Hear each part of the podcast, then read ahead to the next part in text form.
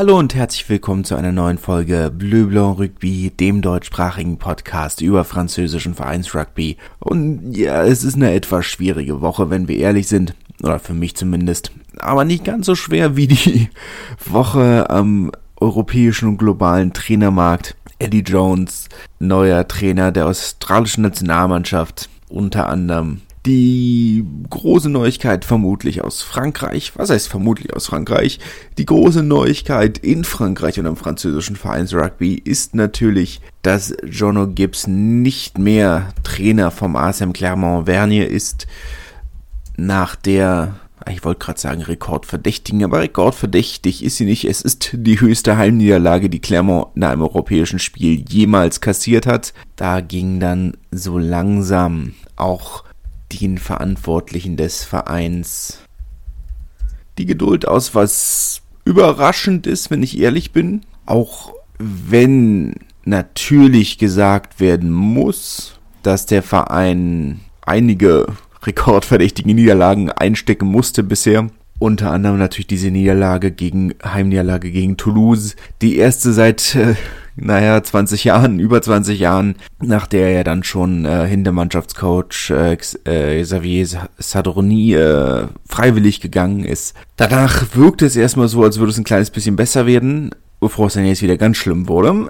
Ähm, ja, wie so ein typischer Krankheitsverlauf, ne? Aber es, ja, es, es ist ein bisschen schwierig. Äh, in Clermont, es geht entgegen der geliebten Vereinsphilosophie der vergangenen Jahre und Jahrzehnte, wenn ich ehrlich bin. wird es jetzt spannend sein, wie es weitergeht. Es gibt zwei, oder Stand jetzt, äh, steht der Nachfolger noch nicht fest zum Zeitpunkt der Aufnahme, da ich äh, Erfahrungswert ist, dass äh, sobald ich diese Folge hochgeladen habe, wahrscheinlich der Nachfolger offiziell feststeht.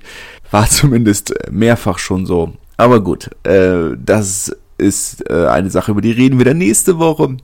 Wenn wir dann noch andere Dinge äh, haben, über die wir reden können und müssen. Zwei Favoriten stehen fest. Ähm, naheliegend letzten Endes. Äh, Christophe Rios ist wohl Favorit für den Posten auch wenn er in Bordeaux nicht mehr allzu viel gerissen hat, hat er ja zumindest in, äh, in Oyonnax und äh, in Castres durchaus gezeigt, dass er Titel gewinnen kann. Und aktuell natürlich vielleicht der namhafteste Trainer ohne Job auf dem äh, globalen Trainermarkt. Kann ich mir durchaus vorstellen. Auf der anderen Seite äh, muss man natürlich auch sagen, dass er ein Trainer ist, der sagen wir mal, zu 90 Prozent über die Mentalität kommt. Man hat nicht den Eindruck, dass er der geniale Taktiker ist. Aber es ist okay. Ähm, er bezeichnet sich selbst auch eher als, äh, eher als Manager, denn als Trainer und als Man-Manager und Projektmanager und hat da ja auch seine was drei, vier, fünf Bücher geschrieben zum Thema Projektmanagement und äh, Leadership und gibt da seine Coaching-Seminare.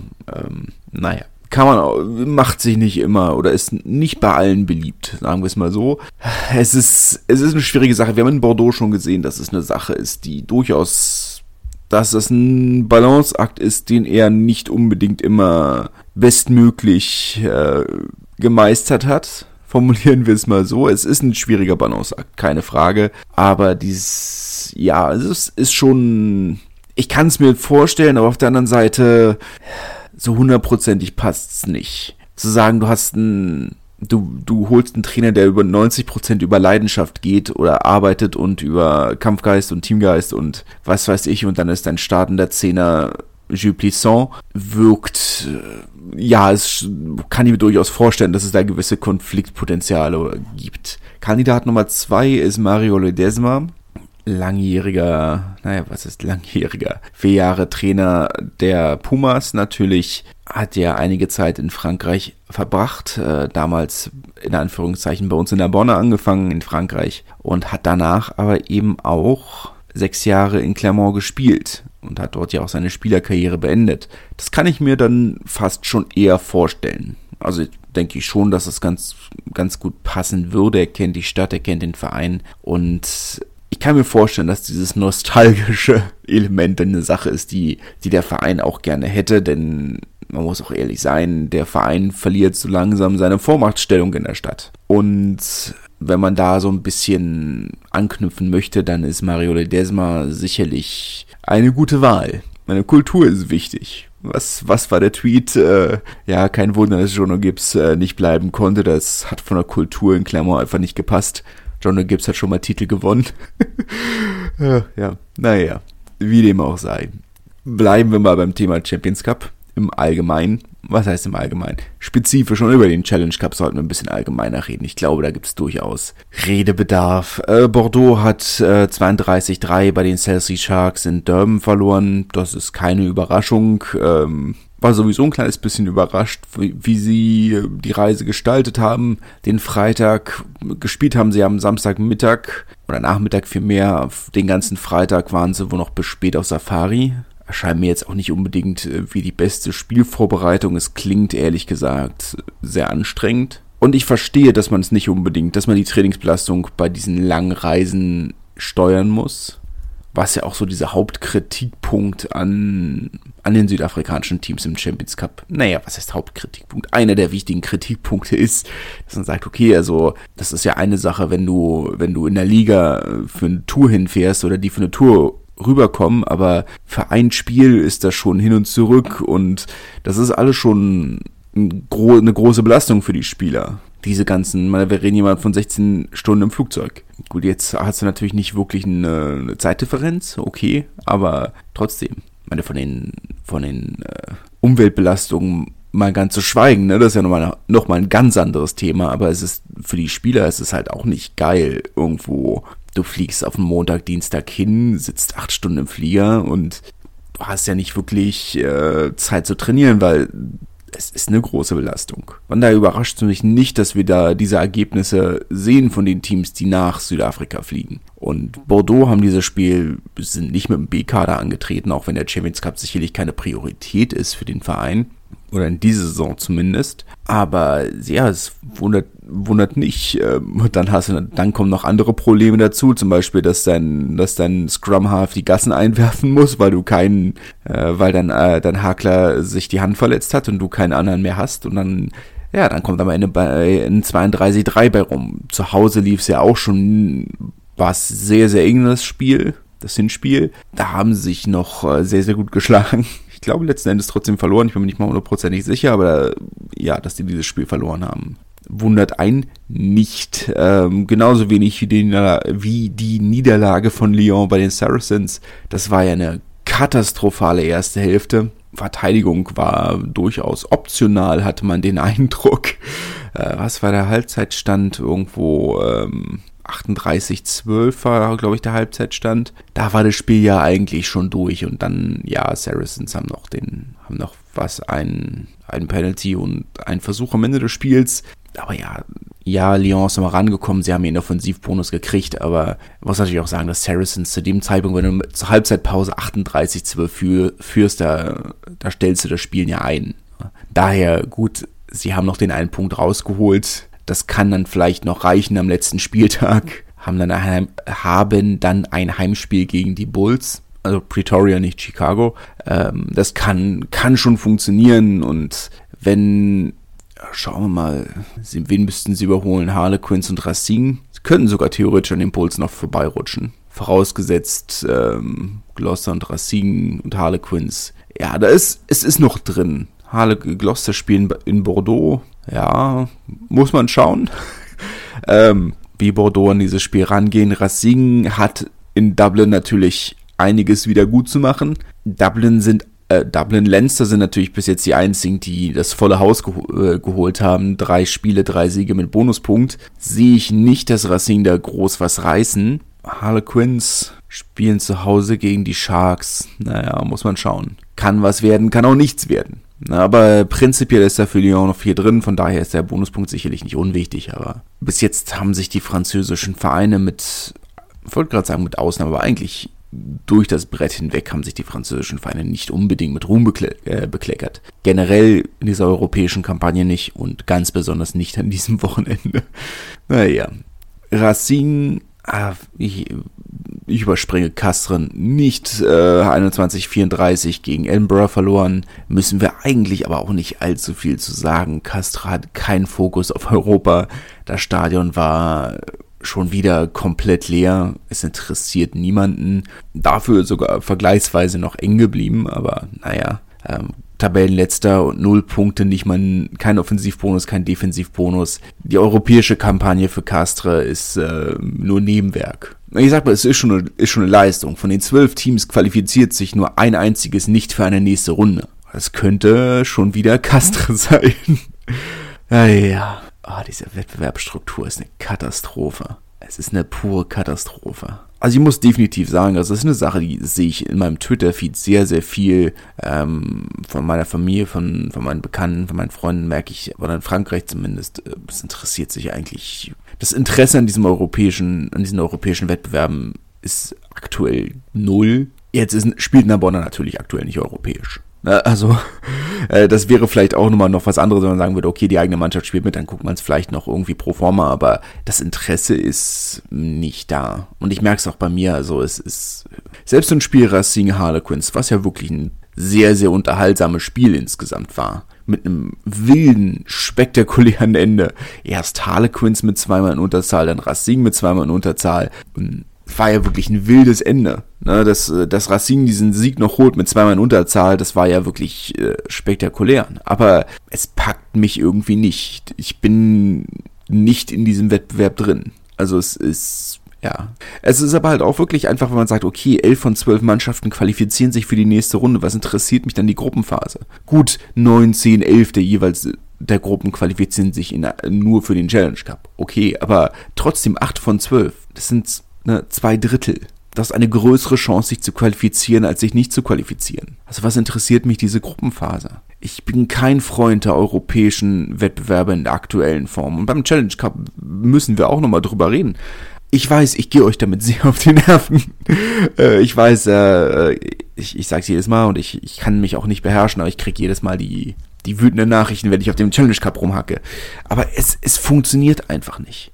Ich meine, wir sehen aktuell, die Gruppe 2 ist nicht so schlimm wie die Gruppe 1, aber Gruppe 1 von den 10 Mannschaften sieht man, dass fünf Teams den Wettbewerb so halbwegs spielen und fünf überhaupt nicht. Wir sehen Platz 1 bis 5 sind äh, also Platz 5, 4, 3, Glasgow, Bristol, Connacht sind bei 14 Punkten und Toulon und Cardiff bei 15 und dahinter Perpignan mit einem Punkt. Drei Niederlagen, drei haushohe Niederlagen haben sie kassiert, werden aktuell qualifiziert für die nächste Runde der Verein versucht auszuscheiden und schafft es nicht. Es ist, ich, ich, ich sehe ich seh den Reiz nicht. Ich sehe den Reiz wirklich nicht. Es, wofür ist dieser Wettbewerb gedacht? Ja, alle sollen was haben, alle sollen, alle sollen Fernsehgelder bekommen, aber äh, wir sehen, wir, wir sehen jetzt schon die Vereine meckern darüber, dass es zu viele europäische Spieltage gibt, deswegen wurde dieses infernale äh, dieser infernale Spielplan hier überhaupt in dieser Form entwickelt, weil man weil man weniger europäische Spiele wollte.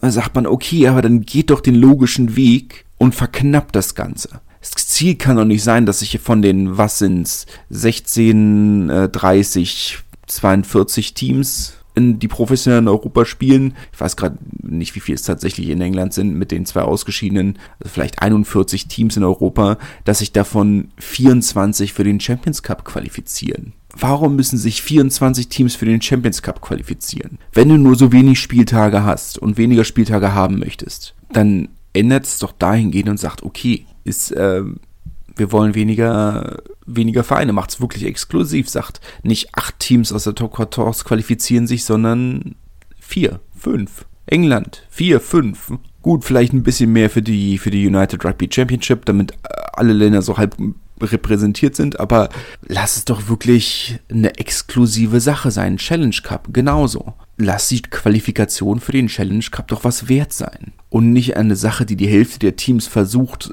wo die Hälfte der Versuch Teams versucht auszuscheiden. Perpignan, Bath, Bath, Brive, Newcastle, Bayonne versuchen aktiv auszuscheiden. Und sie scheitern daran. Ich meine, das Brief, bei denen die eine Punktebilanz von minus 104 haben, aus drei Spielen nicht mal Tabellenletzter sind in ihrer Gruppe. Sagt doch eigentlich schon alles. Naja, Challenge Cup. Eine wahre Freude. Eine wahre Freude. Ja, Racing 30, 29, wichtiger Sieg, der sie aktuell noch im Wettbewerb hält. nach den zwei katastrophalen Niederlagen und den zwei katastrophalen Spielen, die sie bis jetzt hatten. Aber naja, ähm, heißt nicht, dass, dass die schlechten Ergebnisse der letzten Wochen äh, damit vergessen sind. Titelfavorit und Titelkandidat sind sie aktuell noch nicht. Der Auftakt war Clermont gegen Leicester, 29 zu 44 das äh, Endergebnis. Äh, mit Offensivbonus für Clermont in aller Fairness, die ein, zwei sehr, sehr schöne Versuche gelegt haben, aber am Ende bleibt trotzdem die 44 auf der Kassiertseite. Und das ist nun mal die höchste Heimniederlage, die sie im europäischen Wettbewerb je kassiert haben. Und da gibt's kein Drumherumreden und es hat, wie bereits besprochen, Johnny Gibbs seinen, seinen Job gekostet. Und es beseitigt dann wirklich jeden Zweifel daran, dass Clermonts Hochphase vorbei ist. Sie sind noch im Wettbewerb. Äh, schlechter geht immer. Das ist schon irgendwie so ein bisschen bitter, weil man denkt, okay, also Clermont scheidet, äh, Clermont ist weiter, aber ein Team wie, wie die Sale Sharks sind, äh, stand jetzt raus. Oder zumindest nur im Challenge Cup. 5 zu 27 haben sie nämlich gegen Toulouse verloren. Ähm, nach dem haushohen Sieg gegen Ulster in der ersten Runde. Die beiden Niederlagen gegen Toulouse, die durchaus sehr ärgerlich waren, weil zumindest im Hinspiel in Toulouse war Sale eigentlich über weite Strecken die bessere Mannschaft und trotzdem haben sie das Spiel haushoch verloren. Und auch in dieser Partie lässt sich nur schwer behaupten, dass Toulouse die wirklich bessere Mannschaft waren. Sie haben das Gros der Partie, also rund eine Stunde in Überzahl gespielt nach einer roten Karte. Ähm, die absolut berechtigt war, also es war eine klare rote Karte, aber sie haben nicht wirklich viel draus gemacht, haben nicht mal einen Offensivbonus geholt. Mit dem Endergebnis können sie zufrieden sein, aber gut, ich wollte gerade sagen, mit dem mit dem Ergebnis können sie nicht zufrieden sein, sind sie auch nicht. Äh, die die äh, Statements nach der Partie waren da recht eindeutig. Das, äh, da muss durchaus noch mehr kommen von, von Toulouse. Also das war insgesamt jetzt keine Glanzleistung. Das Hinspiel gegen Sale so, auch wenn sie unterlegen waren, hat man schon deutlich mehr rausge, rausgezogen, wo man sagt, okay, also das ist, ja, das ist ein Titelkandidat. So unterlegen und trotzdem so hoch gewonnen, das ist ein Titelkandidat. Das war jetzt äh, schon sehr mühselig mit anzusehen. Mühselig mit anzusehen, insgesamt auch La Rochelle Alster, sehr spannende Partie, also wirklich eine sehr, sehr, sehr, sehr spannende Partie, das möchte ich nicht äh, bestreiten, aber rugby-technisch kein, kein Highlight. 7 zu 3 hat äh, La Rochelle letzten Endes gewonnen, eine enge Partie, und eine Hängepartie wollte ich eigentlich sagen, ähm, bis zur Sirene und dann mit Ablauf der Zeit äh, sind sie da, ist äh, Joe Sclavi noch über die Linie rüber gecrashed für dieses 7 zu 3 ich denke schon, das Wetter war ja eine Katastrophe, ähm, was ja auch ein Riesenfaktor im Ergebnis war. Aber ja, es war eine. Es ist ein Fortschritt. Wir haben andere Partien gesehen bei ähnlichen Wetterverhältnissen, wie zum Beispiel gegen Bordeaux, was sie ja zu Hause 3 zu 9 verloren haben, dass sie äh, nicht immer in der Partie geblieben sind, wenn es so knapp war. Und äh, da hat man jetzt schon so ein bisschen mehr gesehen, dass sie ihre Kontenance behalten. Und das ist dann vielleicht so das eine Positive, was sie aus dieser Partie mitnehmen können. Den, von den vier Punkten mal abgesehen. Damit äh, dieser, dieser, dieses Trio vorneweg in der Gruppe 2, Toulouse, La Rochelle, Leicester, beide mit, alle drei mit 13 Punkten, kann man durchaus mitnehmen. Montpellier auf der anderen Seite, siebter mit einem erneuten sehr ärgerlichen Ergebnis. Zwei Bonuspunkte haben sie geholt, unter anderem mit einem spektakulären Doppelpack von Paul Willemse. Ähm, aber ja, Gut, das Spiel hätten sie gewinnen können, wenn Louis Carbonell ein bisschen sicherer vom Tee gewesen wäre, aber das ist jetzt ne, ein Leben im Konjunktiv. War er nun mal nicht. Äh, was soll man jetzt, äh, kann man ja nicht ändern. Aber dass sie sich zweimal von den Ospreys so haben besiegen lassen, hätte ich auch nicht gedacht. Wo man noch in, in Montpellier gesagt hat, das war vielleicht die beste europäische Partie, die die Ospreys je gespielt haben. War das jetzt hier schon, wo man sagt, okay, also das war keine herausragende Leistung, das ist einfach deren Leistung aktuell. Ähm, Montpellier ist noch nicht raus, ne, haben es auch in der eigenen Hand. Ähm, wenn zu Hause gegen London Irish sollte eigentlich ein Sieg her. Auf der anderen Seite hätten sie auch gegen die Ospreys zu Hause gewinnen müssen. Also, was weiß ich. Ne? ist ja dann immer so eine Sache. Naja, ausgeschieden ist noch kein Verein. Es ist natürlich für den einen oder anderen etwas schwerer als für die anderen. Castre könnte theoretisch mit einem Bonuspunktsieg an Racing vorbeiziehen, vorausgesetzt Racing auf dem achten Platz äh, holen keine Punkte und ähm, oder verlieren mit minus vier Punkten oder mit vier Punkten Unterschied, dann könnte sogar Castre von Platz 12 noch reinziehen. Es ist alles noch offen. Alle Vereine haben es noch in der eigenen Hand und ich schätze, das ist vielleicht ein gewisser Reiz an diesem Wettbewerb, aber bei manchen Vereinen habe ich dann doch ein bisschen mehr Optimismus als bei anderen. Brief zum Beispiel ähm, spannend letzten Endes, weil eigentlich äh, ist Brief durchaus mit einer erstligareifen Mannschaft angetreten. Also ist jetzt auch nicht so, als hätten sie ähm, groß rotiert ein bisschen, ja, klar, aber jetzt auch nicht riesig. Also es ist nicht so, als wären sie mit einer C15 angetreten. Ähm, man hatte schon den Eindruck, dass sie die gute Leistung aus der Liga oder dass sie die europäische Pause nicht verstreichen lassen wollten, um, ähm, um Schwung zu verlieren. Also man dachte schon, okay, die wollen, die wollen den Schwung mitnehmen, die wollen, wollen jetzt ihr, ihr Momentum nicht ausklingen lassen. Und am Ende kam 61,5 bei raus.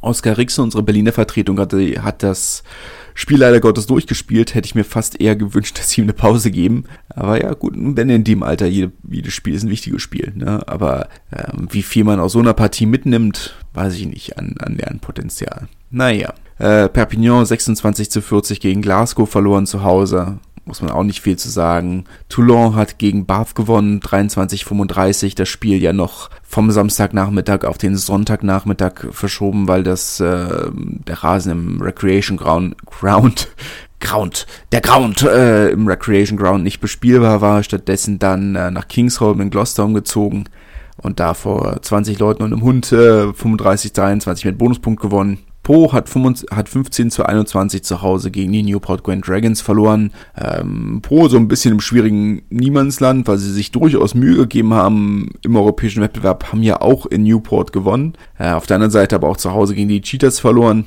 Oder die Partie mit der ewig langen Spelle für Sebastian Piccoroni, der äh, da, ja, also ihm wurde vorgeworfen, dass er den Schiedsrichter geschubst hätte man hat natürlich keine Tonaufnahme und weiß nicht so, oder ich weiß nicht, was er gesagt hat. Ähm, es wirkte ein wenig übertrieben, die lange Sperre, aber auf der anderen Seite, wenn man wirklich die Schiedsrichter beschützen will, dann darf man es auch nicht anders machen. Aber gut, äh, wie dem auch sei, ich glaube, in zwei, drei Wochen müsste er, dürfte er dann, glaube ich, wieder an der Seitenlinie stehen. Mal abschauen. Naja. Stade Francais hat 17 zu 7 gegen die Lions gewonnen. Johannesburg, nicht British and Irish. Ähm, Im Anschluss dann noch äh, das äh, Elite 2 Spiel der Pink Rockets gegen, ähm, gegen Perpignan, was sie relativ eindeutig gewonnen haben. Das Topspiel der zweiten Liga bei den Frauen. Unter anderem das Debüt für die Pink Rockets für Anne-Cécile Siofani, der ehemalige oder vor ein paar Jahren bei der WM in San, 7er WM in San Francisco hat sie damals den Versuch gegen Neuseeland, Australien gelegt. Weiß ich nicht mehr ganz genau gegen wen, ähm, die sie dann ins Halbfinale katapultiert haben. Äh, wurde, war damals dann Breakthrough-Spielerin äh, des Jahres. Der Fokus wird wahrscheinlich immer noch auf Siebener liegen, hat aber jetzt ihr Debüt für die Pink Rockets gegeben, hat vorher für Bobigny gespielt, ist jetzt innerhalb der Stadt gewechselt. Aber ja, souveräner Sieg für die, für die Pink Rockets. Das, was ich aus dieser Partie mitnehme, ist, glaube ich, dieses unglaublich unheimliche Capri-Sonne-Maskottchen von Stade Francais. Das war mir irgendwie vorher nicht so bewusst. Die, äh, das riesige laufende Capri-Sonne-Päckchen und die Muffins im Sponsorenbereich mit, ähm, mit Capri-Sonne-Frosting. Äh, creepy. Unglaublich unheimlich. Bin ich kein großer Freund von. Aber naja, schon ähm, ja, eine wilde Gruppe. Scarlets auf Platz, Platz 1 in Gruppe 2, das kann ich ja fast noch sehen, das akzeptiere ich. Aber dahinter Treviso, Stade Francais und die Newport Grand Dragons. Drei Teams, bei denen man sich erst noch dran gewöhnen muss, dass sie am oberen Ende der Tabelle stehen können. Schwierig. Naja, Bayonne hat 26 zu 7 in Treviso verloren. Bayonne damit äh, eins von zwei Teams im, Cham äh, im Challenge Cup mit 0 Punkten. Newcastle das andere aber ja, Bayonne äh, schont sein, sein erstes Team so gut wie es geht, um äh, sich wirklich voll und ganz auf die Liga zu konzentrieren. Und das äh, scheint ja in aller Fairness auch durchaus zu funktionieren. Kommen wir zur Pro D2 mit, ähm, wo es, naja, insgesamt so mitlief für die deutschen Vertretung, äh, für die deutsche Vertretung. Äh, Erik Marx von Anfang an äh, für, für Wann und hat auch durchgespielt. Äh, bei der Heimniederlage gegen Agen 15 zu 16 das Debüt in der Pro D2 für Elton Jantjes, den äh, südafrikanischen Verbinder. Nationalspieler 60 Spiele hatte was oder was irgendwas in der Richtung hat er für die Springboks gemacht.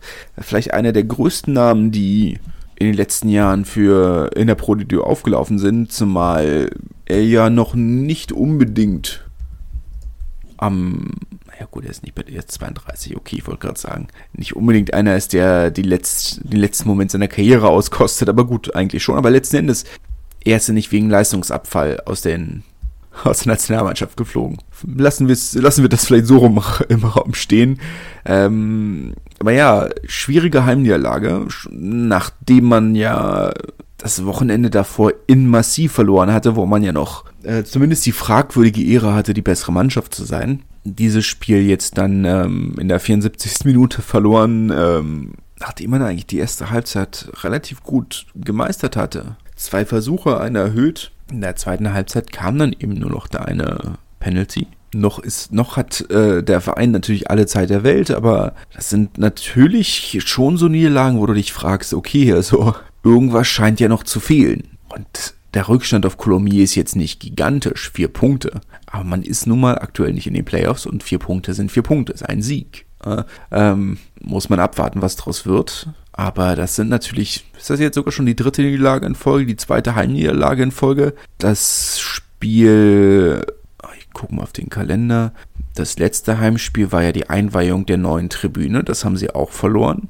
Schauen wir mal. Genau, hier haben wir den, die Heimniederlage gegen Agen. Das letzte Wochenende die Niederlage in Massy. Ah, davor gab es den Heimsieg gegen, gegen Provence Rugby. Und davor war die Heimniederlage, nee, davor war die Niederlage in Aurillac und davor war die Heimniederlage 12 zu 17 gegen Monomarsan, genau. Aber es ist schon ein recht mauer Lauf, den sie haben. Und jetzt kann man natürlich, das kann man natürlich hochrechnen, wie man möchte, aber zwei Niederlagen aus den letzten drei Heimspielen. Keine gute Statistik. Neue Tribüne scheint noch kein Glück zu bringen. Naja. ja, naja. Ähm, Statistik. Wer hat sie noch nicht? Äh, naja. Macht immer wieder Spaß. Nevers hat 12 äh, zu 21 gegen Oyonnax verloren. Müssen, müssen wir nicht allzu viel drüber reden. Oyonnax ziehen weiter einsam ihre Kreise.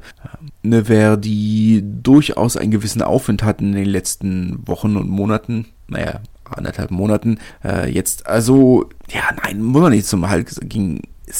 Oyonnax sind nun mal aktuell das Team, das es zu schlagen gilt und die wenigsten tun's. Von daher ist das zwar durchaus bitter, zu Hause willst du nie verlieren, aber ich weiß nicht, ob ich ihn daraus einen Strick drehen würde. Es ist natürlich trotzdem so, dass man sagen muss, dass, ähm, dass der Verein durchaus ein gewisses bisschen was gut machen muss. Man hat schon gemerkt, dass äh, der Zuschauerzuspruch durchaus ein bisschen zurückgegangen ist in den in den letzten anderthalb Jahren, seit es wieder Vollauslastung gibt. Muss man auch in aller Ferne sagen. Ist jetzt natürlich auch ein relativ großes Stadion für eine relativ kleine Stadt ohne lange Rugby-Historie, in der es lange sehr viel und sehr hohen Zuspruch gab, vielleicht überdurchschnittlich hohen, und dass sich das jetzt vielleicht auf Normalniveau eingependelt hat. Aber naja, BC hat 34-10 gegen Aurillac gewonnen mit Offensivbonus. Auch dort, äh, auch das ein Verein, bei dem man eine starke Aufwärtskurve merkt, seit der Tiefpunkt erreicht wurde.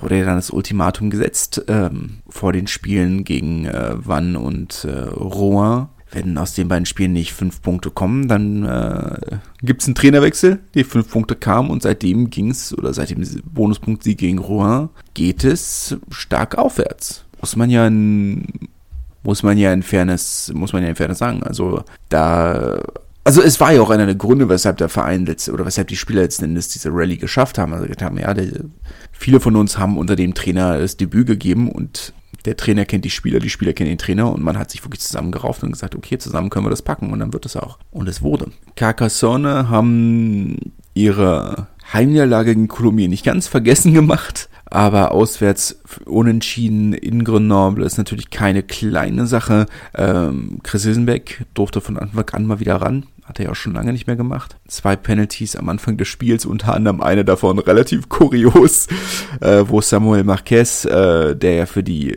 langen Distanzen verantwortlich ist, ein Penalty gegen die Stange gesetzt hat und ähm, oh, ich bin mir nicht sicher, nicht mehr sicher wer, aber einer der Props von Grenoble äh, aus dem Abseits einen Vorball aufgenommen hat und ja, aus dem Penalty, aus dem verschossenen Penalty aus 40 Metern Entfernung wurde dann ein Penalty aus 5 Meter Entfernung, ja, 7 Meter Entfernung, den Chris Hilsenbeck dann rübergebracht hat. 6-0 die relativ frühe Führung für, für Carcassonne. Und am Ende dann auch wirklich dieses Ergebnis rauszuholen, dieses Unentschieden in Grenoble, ist nicht, ist keine kleine Sache. Jetzt kann man nicht sagen, okay, für Grenoble ist es äh, unentschieden auswärts, was sie am Wochenende gemacht haben äh, bei äh, Provence Rugby, äh, ist ein halber Sieg. Unentschieden zu Hause ist eine halbe Niederlage.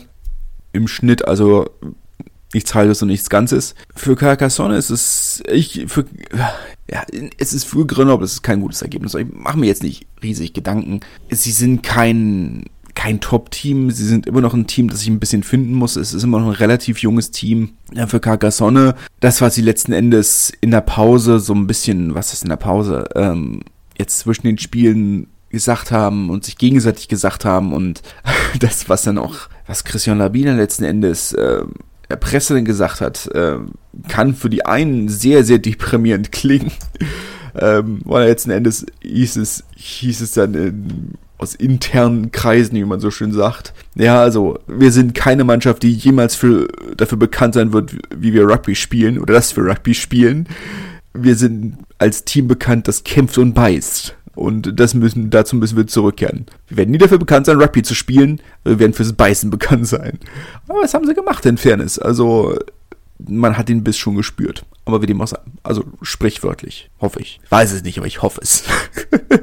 ja, Monomasson 23-7 gegen Massy müssen wir, glaube ich, nicht weiter drüber reden. Für Massy war das relativ klar, dass wenn sie noch Ergebnisse holen, was ich ja fast nicht glaube, dann werden sie diese Ergebnisse zu Hause holen das ist dann halt so. Rouen hat relativ überraschend hoch gegen Soyongulem gewonnen, 42-16 mit Bonuspunkt. Ein wichtiger Sieg, mit dem sich dann jetzt wirklich äh, endgültig von den Abstiegsplätzen absetzen. 12 Punkte Vorsprung auf äh, Soyongulem. Kein wegweisender, naja doch schon, ich wollte gerade sagen, kein wegweisender Sieg, weil es kein Sieg ist, der sie irgendwie in die höheren Sphären der Liga irgendwie katapultieren wird, aber es ist natürlich schon allein das Zeichen, dass sie sich in der Liga halten können ist ja schon mal sehr, sehr wichtig. Ich glaube, damit ist das Soll eigentlich auch schon fast erfüllt. Soyongulem ist, ist nicht, dass ich Carcassonne den Abstieg gönnen würde. Tue ich überhaupt nicht. Eher vielleicht ein bisschen. Aber das ist Lokalrivalität. Eigentlich ein sympathischer Verein insgesamt mit sehr massiven strukturellen Problemen, die aber auf der anderen Seite eben seit Jahren deutlich überhalb ihrer Möglichkeiten spielen und das muss man respektieren, aber ähm, also ein bisschen Lokalrivalität muss natürlich trotzdem sein. Aber nicht, dass ich ihnen den Abstieg gönnen würde über das verträgliche Maß hinaus. Aber dann wären wir jetzt schon wieder fast dritte Mal in Folge, dass beide Aufsteiger direkt wieder absteigen, wenn Sparring Willem jetzt auch wieder mit absteigt. Und vor allem, wenn wir dann ab nächster Saison an einem Punkt ankommen, wo auch das Relegationsspiel zwischen zweiter und dritter Liga eingeführt wird, was es ja wird, weiß ich nicht, ob wir nicht dann wirklich den Punkt erreicht haben, wo, ähm, wo auch der Unterschied zwischen zweiter und dritter Liga nicht mehr den Punkt haben wir zwischen erster und zweiter Liga vor ein paar Jahren schon erreicht, dass, ähm, dass, die Finanz dass das finanzielle Gefälle zwischen erster und zweiter Liga so groß ist, dass eigentlich die letzten, die sich in der ersten Liga wirklich etabliert und gehalten haben, die letzten Vereine waren Lyon und Racing.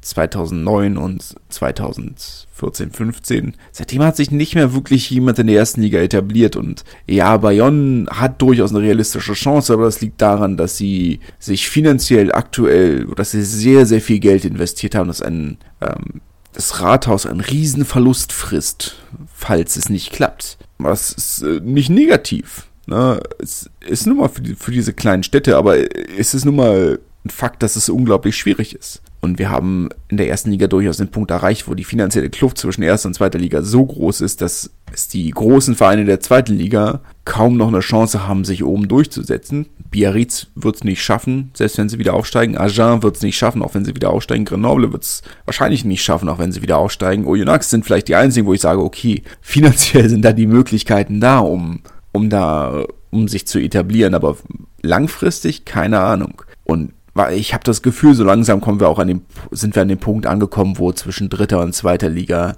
ähm, das Ganze auch erreicht ist. Jetzt gibt es die National noch nicht so lange in der Form, die ja genau das eigentlich ähm, finden sollte, dass, dass die sportliche Kluft so groß wird, aber die finanzielle Kluft wird halt nicht kleiner. Im Gegenteil. Weil aktuell sehen wir schon in der dritten Liga, dass sich der ein oder andere Verein höchstwahrscheinlich stark übernimmt. Das ist, die Kosten sind gestiegen, du brauchst einen besseren Kader, du hast längere Strecken, die du zurücklegen musst. Aber währenddessen sind die Zuschauerzahlen nur leicht gestiegen und es gibt nach wie vor, eigentlich gibt es jetzt aktuell sogar noch fast weniger Fernseheinnahmen. Weil ich kann mir nicht vorstellen, dass Rugby Zone so gut bezahlt. Vorher hatte wenigstens L'Equipe noch irgendwie, war zumindest noch auf einem, mit, mit L'Equipe auf einem echten Sender. Jetzt hast du irgendwo einen, jetzt hast du einen Streamingdienst, die, oder sag mal einen Nischen-Streamingdienst. Und das ist super, versteht mich nicht falsch. Es ist schön, dass es das gibt und es ist schön, dass, ähm, dass die Videos und die Zusammenfassung und einen Kommentar gibt. Aber es ist natürlich irgendwo, es, es, es ist ein Nischen-Streamingdienst. Naja, nicht ganz ein Nischen-Streamingdienst, aber es ist ein Streamingdienst für Rugby. Und das ist eine Sache, wo man sagt, okay, das ist schön gut, aber die breite Masse erreichst du damit nicht. Und da kommen wir dann eben wieder an dieses Kernproblem. Die Ausgaben sind gestiegen, die Einnahmen, ja, höchstens bedingt. Naja. Montauban Provence Rugby letzten Endes äh, gewonnen von Sean Fenter, der äh, nach langer Verletzungspause sein, äh, sein Comeback gefeiert hat. Zwei Versuche gelegt, Vertrag verlängert, äh, eine Allround-Performance würde man sagen. Kann Julius Nostadt schon wieder nicht. Montauban bringt damit auch so langsam ein bisschen Distanz zwischen sich und die Abstiegsplätze. Sieben Punkte Vorsprung sind es mittlerweile auf Soyangulem. Ähm, nicht absteigen ist ein schönes, ist, ist ein, würde mal sagen, ist okay. Ne? Nicht absteigen ist, ist nett. Ähm, aber der Verein hatte natürlich für die Saison durchaus andere Ambitionen. Und ich muss auch ganz offen sagen, dass ich nicht sicher bin, wie das in der Tabelle aussieht, die ich hier gerade vor mir habe, ob da die Punkte schon abgezogen sind oder nicht, weil noch gibt es keinen Termin für die, äh, für die Berufungsverhandlung für den Punktabzug bei der DNACG, oder durch die DNACG. Das muss man dann abwarten. Colomier hat 23-17 gegen Biarritz gewonnen. Ähm, kein kleiner Sieg, das möchte ich Ihnen jetzt gar nicht absprechen, aber es ist natürlich schon so, dass Biarritz äh, nicht mit einer vollen Bank angetreten sind. Unter anderem hat ihnen ein Prop gefehlt, äh, weil ja, alle verfügbaren Props waren im Einsatz, aber das sind eben nur drei gewesen. Der vierte für das Spiel äh, hat sich vorm Aufwärmen krank gemeldet und da es keine andere, da alle anderen Props verletzt waren oder verletzt sind, konnte man eben nicht mit einer vollen Bank antreten. Und das hat man beim Spiel dann schon so ein bisschen gemerkt, okay, also wir reden hier schon von einem Verein, der verletzungstechnisch aus dem letzten Loch pfeift dann kommt eben auch ein relativ logischer und souveräner Sieg von Colomiers bei raus, die beileibe keine schlechte Mannschaft sind, keine Frage, aber vielleicht nicht an dem Punkt, wo sie mit den wirklichen Top-Teams konkurrieren können. Naja, kommen wir zu, Nation, äh, zur National, dritte Liga, ähm, fangen einfach mal mit einem was mal, entscheidenden Spiel im Abstiegskampf an. Äh, Mika Tjumenev kam von der Bank für, äh, für Hier wurde in der 63. Minute eingewechselt. Da war das Spiel halbwegs entschieden. 26-13 stand zu dem Zeitpunkt ausgegangen. Es ist 40 zu 20. Kein Bonuspunkt, aber wichtige vier Punkte. Damit baut man den, den Abstand auf äh, Rennen auf dem 13. Platz durchaus nochmal aus. 12 Punkte Vorsprung sind es mittlerweile. Das wirkt relativ sicher. Auf der anderen Seite muss man natürlich sagen, offiziell waren nur 300 Leute im Stadion. Für den Kader, den der Verein hat, erscheint mir das wenig. Jetzt sind es natürlich drei kleine Orte mit einer gewissen Konkurrenzsituation. Die meisten Rugby-Fans in der Region werden zu Toulon fahren oder werden nach Toulon fahren. Aber ja, ich kann mir weiß noch nicht, wie, weiß ehrlich gesagt nicht, wie sie diesen. Ich kann mir nicht vorstellen, dass dieser Verein nachhaltig arbeitet. Für mich ist das so ein Verein, wo ich sage, okay, ähm, da hat jemand äh, also entweder haben wir einen Investor, der seine, äh, einfach sehr stolz auf seine Heimatstadt ist und sagt, er möchte das Bestmögliche rausholen, oder wir haben jemanden, der sich verwettet. Alternative Nummer B ist Alternative Nummer B. Ja, äh, ihr wisst, was ich meine. Äh, Alternative Nummer B ist, dass ähm, der Verein wirklich einfach das äh, das Farmteam von Toulon wird, die sagen, okay, wir haben unsere U23 und alles, was wir sagen, die sind zu gut für die U23, aber noch nicht ganz bereit für die erste Mannschaft, die parken wir erstmal für eine Saison hier und dann kicken wir weiter. Alternative Nummer drei ist, äh, dass der Verein in zwei Jahren wieder ganz unten in der Pyramide spielt, weil die DNACG ihn die Lizenz entzogen hat. Das sind für mich die Alternativen. Aber ich kann mir doch nicht vorstellen, dass dieser Verein sich langfristig in dieser Liga hält. Weil ich sag mal, selbst Rennen, man sagt, okay, also die sind, stehen schlecht da und also sportlich läuft's nicht und es ist ähm, kein traditionelles Rugby-Gebiet, aber selbst da waren 1300 Leute im Stadion. Ist dann schon ein kleiner Unterschied. Naja. Jetzt ist Rennes natürlich auch eine signifikant größere Stadt, aber das wir dahingestellt. Blagnac hat äh, 20 zu 18 gegen Valence gewonnen. Äh, Tim Menzel hat gestartet für die Damier, für die Geschachbrettmusterten, für die Karo-gemusterten, für die Karos. Ich glaube, Damier ist trotzdem ein Schachbrett. Aber dem auch sei, ähm, Schachbrettmuster, ja. Naja. Spielt ja auch keine Rolle. Ein wichtiger Sieg für, für Blagnac. 20 zu 18 gegen Mitfavoriten auf den Aufstieg ist schon keine kleine Sache. Nee, durchgespielt hat Menzel nicht. Ausgewechselt in der 69. Minute. Ähm, Valence sind immer noch Mitfavoriten auf den Aufstieg. Da führt kein Weg dran vorbei. Aber man hat schon gemerkt, dass es in den letzten Wochen einen starken Abstieg in der sportlichen, in den Resultaten gab. Also da merkt man schon so ein bisschen, hm, so ganz rollt die Maschinerie nicht. Oder wird es jetzt äh, wichtig sein, herauszufinden, woran das liegt. Der Verein hat viel Geld investiert und die Stadt hat, oder Städte haben viel Geld investiert. Naja, was ist Städte? Äh, Romand äh, hat, glaube ich, nicht allzu viel Geld investiert, aber Valence hat viel Geld in das neue Trainingszentrum, in die neuen Räumlichkeiten des Vereins investiert. Dort baut man ja aktuell für mehrere Millionen Euro einen neuen ein neues Bürogebäude, Verwaltungsgebäude mit äh, Aufenthaltsräumen, Pausenräumen und Lebensräumen für, äh, für die Spieler. Das Stadion wird äh, renoviert für viel, viel Geld. Offiziell 6,7 Millionen Euro, aber es würde mich wundern, wenn sie unter 15 bei rauskommen. Es wird viel Geld investiert. Und ähm, auch wenn ich nicht weiß, ob sie sich wirklich in der zweiten Liga werden halten können, können sie, können sie sich es aber eigentlich nicht leisten, nicht aufzusteigen. Muss man abwarten. Der große Sieg des Wochenendes, und das sage ich vielleicht auch aus nicht ganz objektiver Sicht, war der von Narbonne gegen Bourgoin. 36 zu 20 ist das Spiel ausgegangen vor offiziell 5000 Leuten. Inoffiziell dürften es ein paar mehr gewesen sein. Ein Spiel, das vor einiger Zeit noch ähm, ein gutes Spiel in der zweiten Liga gewesen wäre. Äh, besonderes Spiel in vielerlei Ebenen. Zum einen gibt es durchaus eine ganze Reihe an Parallelen zwischen den beiden Vereinen und ein gewisses Maß an Freundschaft zwischen den beiden Vereinen. Wir sind immer gut mit, äh, mit, mit Bourgoin, mit den Fans aus Bourgoin äh, klargekommen, ähm, muss man sagen. Von daher äh, auch immer schön gegen, gegen diesen Verein zu spielen, auch wenn es natürlich schön in einer anderen Liga wäre. Und zum anderen natürlich ähm, die Gelegenheit, den die Vereinslegende André Maratesch zu, äh, zu verabschieden. Maratesch, äh, einer der, der ganz großen Namen der Vereinsgeschichte und einer der ganz wichtigen, äh, wie man so schön sagt, Socio, äh, die noch im Verein aktiv waren, war ein sehr emotionales Spiel. Äh, von daher umso, umso wichtiger und umso schöner, dass es, dass es nicht nur gewonnen wurde, sondern mit 36-20 auch so klar gewonnen wurde.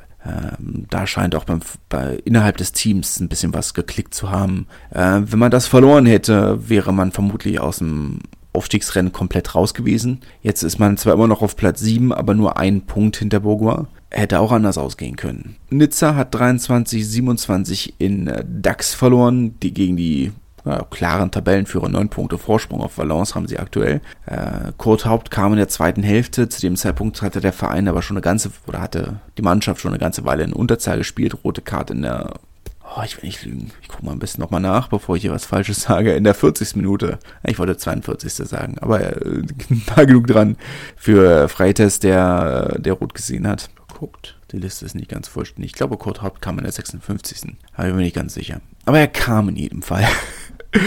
Aber ja, äh, nachdem man früh in Führung gegangen ist, hat man dann lange, wenn man die Balance gehalten hat, wenn du so lange in Unterzahl spielst, dann brichst du irgendwann Nummer ein. Das ist, äh, liegt in der Natur der Sache. Schade ist es trotzdem. Ja. DAX trotzdem, ich kann mir, ich kann sie mir, ich meine, es wäre natürlich der Rugby-Romantiker in mir sagt, äh, ja, DAX wieder in der zweiten Liga, vielleicht sogar ein Derby gegen Biarritz oder so, das wäre schon sehr, sehr schick, ja, aus einer romantischen Rugby-Sicht. Aber es ist, ich, denke nicht, dass der Verein irgendeine Chance hat, sich in der zweiten Liga zu, zu halten. Zumal die aktuellen Leistungsträger, wie ein Manuel Storti oder so, die, heißt der Manuel Storti? Nee, ich glaube, der ist beim PSG. An wen denke ich denn gerade? Ähm, den portugiesischen Nationalspieler Marta, ja, so heißt der Storti ist ein BSI, ja. naja, ähm, wie dem auch sei, ne, äh, die ja durchaus von, auch von dem einen oder anderen Erstligisten umworben werden, dann auch noch deine, deine ganzen Leistungsträger verlierst, wird schwierig. Aber ja, aktuell ist es sehr schön, sie, sie oben mitspielen zu sehen. Rennen hat 12 zu 25 gegen Albi verloren, auch da müssen wir nicht allzu viel zu sagen. Rennen damit äh, relativ, ja, Sagen wir mal, sie haben ein, es wäre eine sehr große Herausforderung, äh, die Klasse zu halten. Formulieren wir es vielleicht so rum. Äh, Chambry hat gegen Bourg-en-Bresse gewonnen, 26-16. Natürlich äh, zu dieser Jahreszeit oben, ganz oben in den Alpen, mit einem gewissen Standortvorteil, muss man auch sagen. Ähm, Taraba 32-9 gegen Cognac gewonnen. Die letzte Minute sogar in doppelter Überzahl gespielt.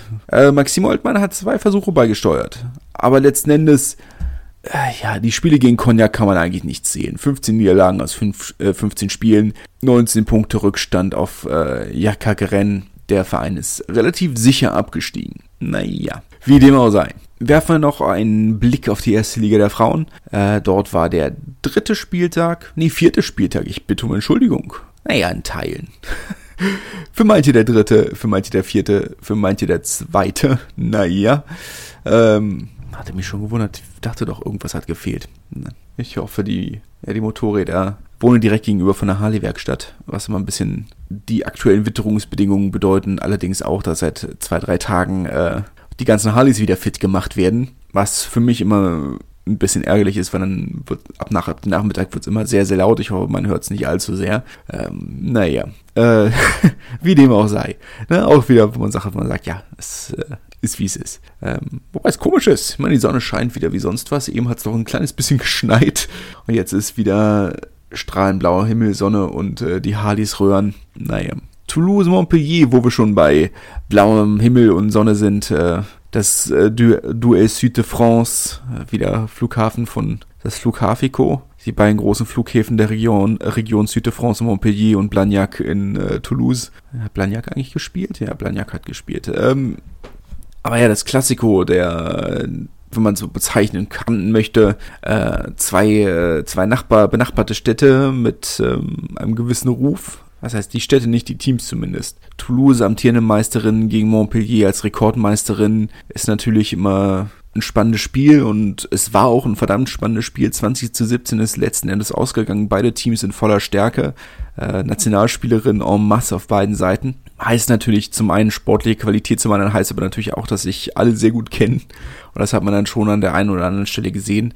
Toulouse letzten Endes mit dem besseren Ergebnis ähm, weiß, hätte aber auch anders ausgehen können. Und das äh, ist schön, dass Montpellier wieder da ist. Letzte Saison war ja doch sehr. Bleibt abzuwarten, wie es am Ende ausgeht. Aber wäre natürlich schön, wenn Montpellier, ich würde es ihnen gönnen, wenn, wenn Montpellier wieder, vielleicht, äh, vielleicht nicht ins Finale, aber zumindest wenn wir dann, wenn wir im Halbfinale mit Toulouse, Montpellier, Bordeaux und Blagnac vier Teams haben, die wirklich um Meistertitel mitspielen können und wirklich zwei Halbfinale, äh, zwei Halbfinals haben, die wirklich spannend wie sonst was sind, vielleicht auch publikumswirksam, das wäre ja auch nochmal schön, würde ich mir natürlich wünschen.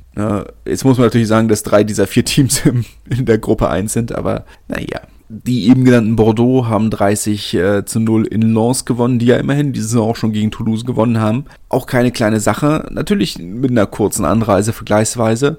Äh, muss auch sagen, über relativ überraschend, ähm, wie gut Lens in die Saison gestartet sind. Toulouse aktuell viert. Na gut, sie haben ein Spiel weniger. Aber selbst dann werden sie nur Zweite. Naja, äh, spannende, deutlich spannender schon dieses Jahr, als es in den letzten Jahren war. Muss man auch ganz klar sagen. Ja, klarer Sieg 30-0 letzten Endes. Aber Bordeaux sind aber wenn man sich diese, wenn man sich die, die Startaufstellung von, vom Stade Bordelais diese Saison anguckt und bedenkt, dass dann auch die ein oder andere Spielerin fehlt, schon, schon spektakulär letzten Endes. Ich bin mir nicht ganz sicher, ob äh, Ronald Lloyd nochmal wiederkommt oder ob die jetzt Vollzeit äh, mit den britischen Siebenern unterwegs ist. Bin nicht hundertprozentig sicher. Aber selbst wenn man das jetzt mal außen vor lässt, ne, haben mit, meine, allein diese erste Reihe, Anel Desai, Agathe äh, wie heißt sie, äh, der Vorname ist mir leider entfallen, Kalfawi, die ja, äh, Alisa, glaube ich, die ja auch während der WM nicht in allen Spielen, aber ich glaube in fast allen Spielen von der Bank gekommen ist. Äh, Juliane Rie, Carla Arbes, ähm, auch hier, Justine Pelletier, äh, die kanadische Nationalspielerin, Tessier, kanadische Nationalspielerin. Also ich meine, wie gesagt, allein diese erste Reihe äh, ist ist schon spektakulär und dann kommt, äh, wenn man dann noch eine, ähm, wenn man eine, eine Montserrat Amédée hinzufügt, die ja durchaus auch immer eine, oder eine sehr wichtige Spielerin für die französischen Siebener sind, das kann schon, äh, es riecht schon titelverdächtig. Äh, meine, wie gesagt, ich, ich konnte diese erste Reihe weg. Ich meine, ähm, Anka Sochar spielt jetzt ihre zweite Saison für, für Bordeaux oder in Bordeaux. Die ist ja, ist, ist Soldatin, soweit ich weiß, und wurde dann Bordeaux oder ist jetzt in Bordeaux stationiert. Ähm, Anel Desai ist aus Lyon gewechselt. Der ist schon man merkt schon, dass da einiges an Bewegung drin ist und es, sie werden jetzt auch dieses Wochenende dann wieder vor dem Spiel gegen Gloucester Bordeaux zu Hause gegen Gloucester. Ja, müssen jetzt müssten jetzt zu Hause gegen Gloucester spielen. Äh, werden sie auch wieder äh, im Jabon de Marche spielen. Man merkt auch, also vielleicht, wenn sie dann jetzt auch wirklich in früher oder später zu ÜBB wechseln und dann da auch nochmal deutlich mehr Zugang zu den Strukturen des Vereins haben, da kann schon echt, äh, kann schon echt was wachsen. Muss man mal schauen. Montpellier hat natürlich einen gewissen Zugang zu, zur Herrensparte des Vereins, aber man merkt schon, dass trotzdem, dass eine gewisse Distanz da ist. Und auch bei Toulouse merkt man auch eine gewisse Distanz oder eine, die man bei Lyon zum, und Bordeaux als, sagen wir mal, Emporkömmlinge nicht so unbedingt spürt wie, wie bei anderen Vereinen. Naja. Chili Mazarin gegen Rennes wurde abgesagt, genauso wie das Duell zwischen. Was abgesagt? Nein, das wurde noch nicht abgesagt. Die Seite hat nur noch nicht aktualisiert. Was sagen wir denn? Gerade sagen, weil das Spiel zwischen, Bobi, äh, zwischen Grenoble und Bobigny wurde definitiv nicht abgesagt. Es ist, ich muss sagen, also das, was wirklich immer noch so ein bisschen zu wünschen übrig lässt, ist einfach die, ich sag nicht, ja, Berichterstattung auch, aber ich rede jetzt nicht mal von der Berichterstattung, aber einfach, dass nicht mal die Website des französischen Verbandes die Ergebnisse aktuell hält. Es ist, es gibt, gab jetzt diese Woche nicht mal einen Artikel, in, nicht in, nicht in L'Equipe, oder zumindest nicht in der, ah, ich glaube nicht mal online bei L'Equipe. Äh, Midol auch kein, nicht mal den, die eine, diesen einen Fünfzeiler, den sie normalerweise ganz am Ende irgendwie reinquetschen. Nichts. Es wirklich, lässt sich immer noch ein wenig, es lässt sehr zu wünschen übrig. Ja, wollte schon sagen, das wurde doch gespielt. Sie 7 zu 46 ist das Spiel ausgegangen. Chili haushoch verloren gegen Rennen, die, und da muss ich mich entschuldigen, da kam meine Information jetzt erst, dass äh, Caroline Drouin diese Saison nicht für Stade spielen würde, wird, sondern äh, sich auf die Sieger und die Olympischen Spiele konzentriert. Und nächste Saison hat dann natürlich auch nicht ähm, für, für Rennen spielt. Aber naja, trotzdem natürlich ein gewisses Potenzial da. Blagnac hat 45 zu 3 gegen Lyon gewonnen. Etwas überraschend. Äh, positiv zu bemerken natürlich die Rückkehr für Lyon für, für Chloé Jacquet. Aber das ist vielleicht die eine positive Nachricht von diesem Ergebnis. Ähm, Lille hat überraschend 8 zu 5 gegen Romagna gewonnen. Das kann man vielleicht als kleine Überraschung festhalten. Und Grenoble hat 20 zu 11 gegen Bobigny gewonnen. Ähm, das Spiel letzten Endes eindeutiger als das Ergebnis. Wenn man ehrlich ist, äh, Bobigny, die am Ende der Partie nochmal so ein kleines bisschen rangekommen sind, aber auch nicht wirklich. Ja, man merkt aber schon so ein kleines bisschen auch, äh, auswärts ist immer noch so ein, so ein Thema. Ähm, Rennen, von Rennen nach Paris ist es nicht so weit, von Bordeaux nach, äh, nach, nach Po ist es nicht so weit, Montpellier und Toulouse ist eine Stunde Fahrt. Äh, aber merkt schon gerade Lille, äh, Romagna zum Beispiel, ist schon ein Riesenfaktor. Wir sehen es auch nächste Woche, mit der, wo es die Bitte gab, äh, das, das Spiel vielleicht vom, vom Sonntagnachmittag auf Samstagnachmittag vorzuziehen. Es wurde abgelehnt von Seiten des Verbandes aus. Äh, Blagnac wäre da durchaus bereit gewesen, um die Anreise zu erleichtern. Aber ja, äh, hat dann natürlich für, für Lille, die dann die über 1000 Kilometer dann auf den Sonntagnachmittag äh, ab naja, 18 Uhr setzen sie sich dann noch in Zug, müssen die 1000 Kilometer nach Hause fahren und am nächsten Tag dann wieder auf Arbeit. Ne? Das macht natürlich auch wenig Spaß. Aber gut, mal schauen, was daraus wird. Was aus dieser Folge mal wieder geworden ist, ist etwas sehr Langes. Dafür bitte ich um Entschuldigung. Aber manchmal verquatscht man sich ja dann doch so ein bisschen, wie dem auch sei. Ich hoffe, es hat euch trotzdem gefallen. Wir hören uns nächste Woche wieder, dann mit einem kleinen Ausblick auf die, äh, auf die Playoff-Phase des Champions Cups. Vielleicht ein bisschen spannender wird als die Gruppenphase bisher in jedem Fall ähm, auch vielleicht noch zwei kleine Sachen, eine kleine Sache, sagen wir, bleiben wir bei einer. Wir nähern uns langsam wirklich sehr nah Folge 100. Ich habe schon die ein oder anderen oder den ein oder anderen Vorschlag bekommen, worüber wir in Folge 100 reden können äh, oder sollten oder was ihr gerne hören würdet. Ähm, falls ihr dort Ideen oder Wünsche habt, lasst es mich gerne wissen. Schreibt mir gerne auf äh, Twitter oder Instagram und äh, dann schauen wir mal, was wir, was wir tatsächlich machen. Bis dahin wünsche ich euch in jedem Fall eine schöne Woche und wir hören uns. Tschüss. Wie baut man eine harmonische Beziehung zu seinem Hund auf? Puh, gar nicht so leicht. Und deshalb frage ich nach, wie es anderen Hundeeltern gelingt, beziehungsweise wie die daran arbeiten. Bei Iswas Dog reden wir dann drüber. Alle 14 Tage neu mit mir, Malte Asmus und unserer Expertin für eine harmonische Mensch-Hund-Beziehung, Melanie Lippisch. Ist was, Dog? mit Malte Asmus. Überall, wo es Podcasts gibt.